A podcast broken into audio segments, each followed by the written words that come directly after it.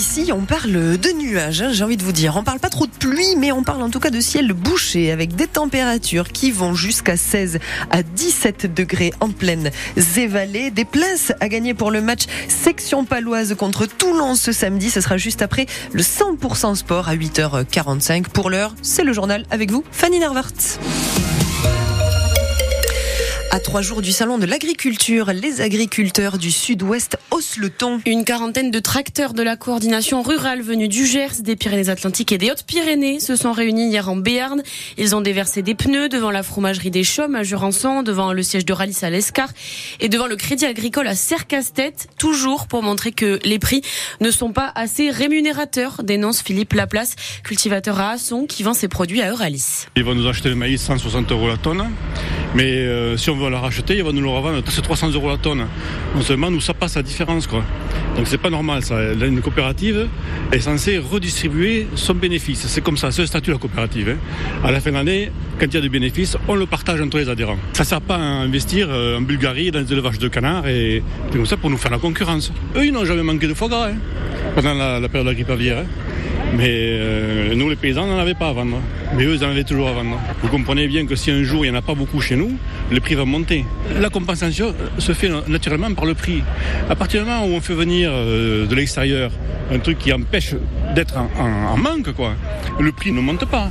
Donc nous, on se retrouve vraiment euh, en difficulté. Et d'autres actions sont prévues ce matin, notamment devant le centre scientifique de Total à Jean Fégère à pour négocier les prix des carburants pour les tracteurs. Et pour essayer de calmer les tensions, Gabriel Attal doit faire des annonces ce matin. Il devrait notamment parler de la simplification des mesures administratives.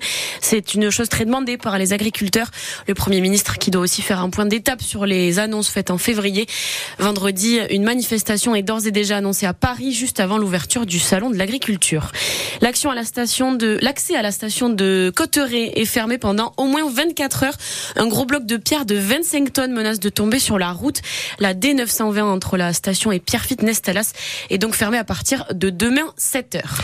Et décidément, c'est compliqué sur les routes de montagne côté Haute-Pyrénées. oui, parce qu'il y a une navette qui descendait de la station de la Mongie a percuté un bloc de béton sur la route. Les passagers à l'intérieur sont tombés. Sept personnes ont été légèrement blessées dans ces bus gérés par la ville de Bagnères de Bigorre, explique le maire Claude Casabat. La ville, nous mettons à disposition des skieurs des navettes parce que la traversée de la bien entendu, c'est pas tout à fait plat, donc il faut les aider.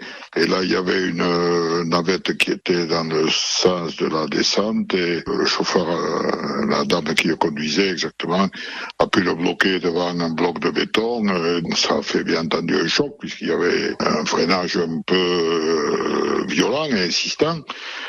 Et il y a eu sept personnes de des traumatismes, quoi, des, chocs, quoi. Toutes les mesures ont été prises pour les faire prendre en charge. Le médecin de la station est intervenu également.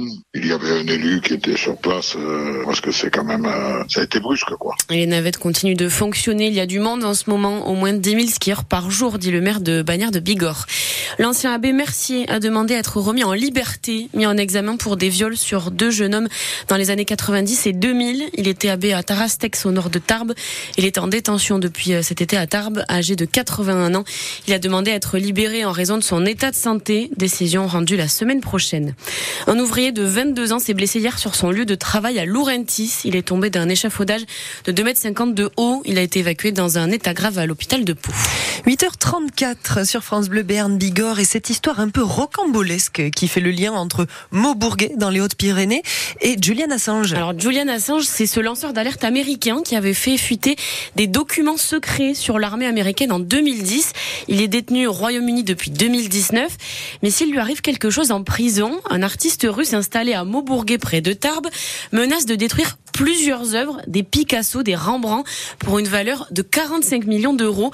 Sébastien Sabiron, cet artiste aurait mis en place un système pour dissoudre tous les tableaux en cas de problème.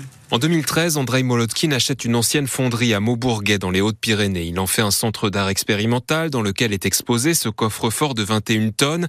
À l'intérieur, plusieurs caisses de bois qui contiennent, dit-il, 16 œuvres majeures. Dans le coffre, il y a un mécanisme de destruction connecté à la vie de Julien Assange. Il y a un compte à rebours. Toutes les 24 heures, quelqu'un doit prouver qu'il est en vie.